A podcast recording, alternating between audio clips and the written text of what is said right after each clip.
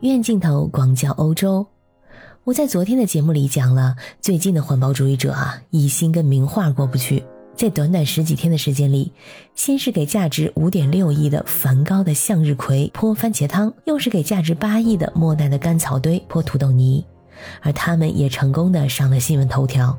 在这个眼球经济的时代，确实吸引到了人们的注意。果不其然，在尝到了甜头之后，类似的事情又在荷兰发生了。他们这次下手的又是一幅鼎鼎大名的画作——维米尔的戴珍珠耳环的少女。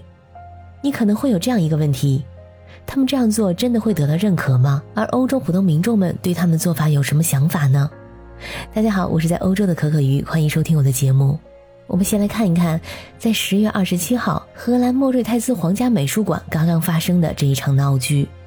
在下午两点左右，两名男子身穿反对石油与天然气组织停止采石油的上衣，来到了美术馆。你可能听着有点耳熟，没错，这个组织就是前一阵子给向日葵泼番茄汤的组织。这次他们别出心裁啊，一名男子将自己的头粘在了画作维米尔的戴珍珠耳环的少女上。为什么不说是把头发粘在画作上呢？因为他是一个秃头，并没有头发。我估计安保人员把他的头和画的保护层分开，应该也是费了不少的力气。这个其实就是他们使用胶水的目的。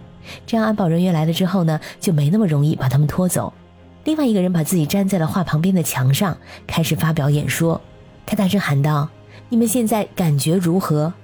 我是在社交媒体上看了这一段，应该是由现场参观者录制的一段小视频。由于最近类似的事情发生的太多了，所以参观者们也都知道画作是有玻璃保护的，应该没有什么大碍。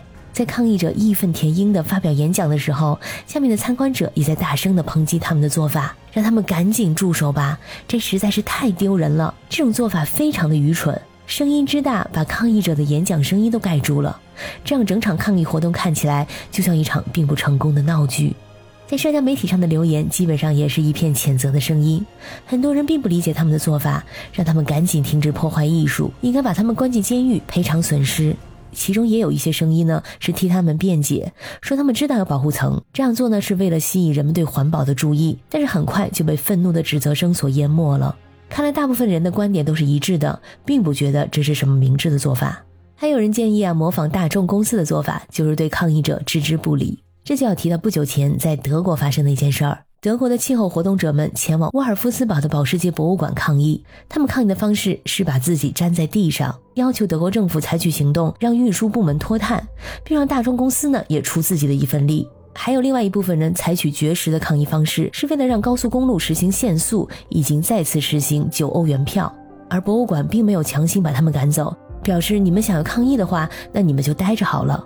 刚刚过了两个小时，就有尴尬的场面出现了。大家都知道，你要是被粘在地上，那肯定是无法去洗手间的。抗议者向博物馆工作人员索要一个碗，但是被拒绝了。这个也被他们愤怒地发到社交媒体上。更让他们生气的是，工作人员下班时间到了，最后一个员工离开的时候，直接把灯还有暖气都关了。这是一个非常正常的下班操作。现在能源费如此的昂贵，难道还要为你们通宵开暖气和灯不成？气温逐渐的下降。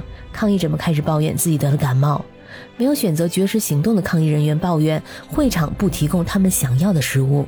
要注意啊，博物馆给他们提供了食物，但是他们在抱怨不能点自己想吃的食物，他们还想要点餐。我看到这里都笑了，这是把自己当做大众的客户了吗？他们言下之意就是，你看大众一点都不体贴，我们抗议者吃不好睡不好，连德国媒体都吐槽啊，这些活动人士抗议也就算了，还满腹的牢骚。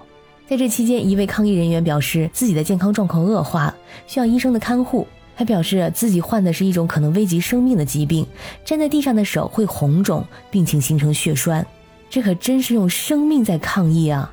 但是这难道不是你自己选择的吗？如果让医生上门服务，这个费用也是非常高昂的，难道还要让大众公司替你付账单吗？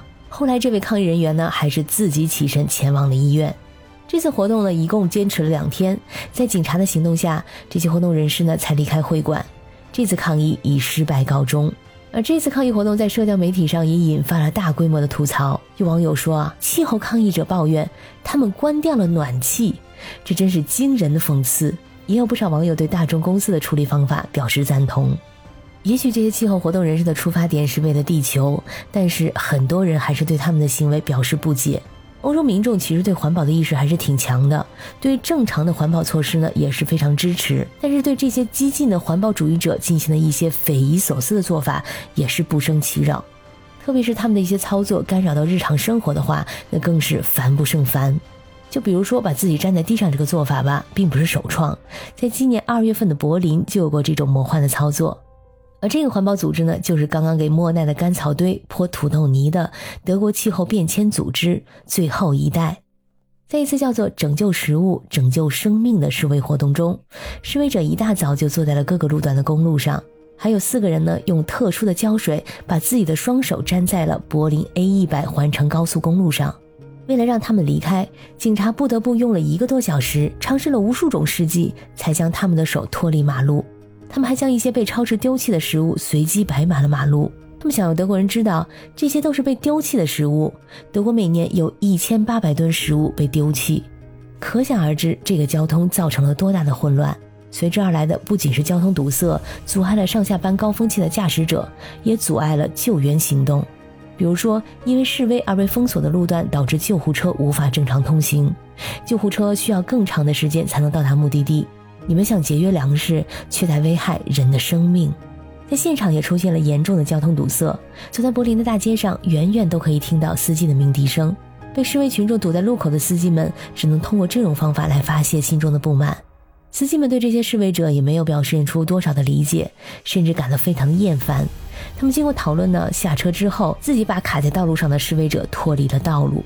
从我自己的角度来说，我对于这些抗议者向名画下手的做法表示非常的不满，这是很危险的举动。你有抗议和表达的权利，但是不应该将这些人类艺术史上的瑰宝置于危险之中，同时呢，也不应该给普通的民众生活带来干扰。这样下去无法得到人们的理解，只能被视为是哗众取宠的行为。感谢你收听本期的鱼眼镜头，我是主播可可鱼，我们下期再见。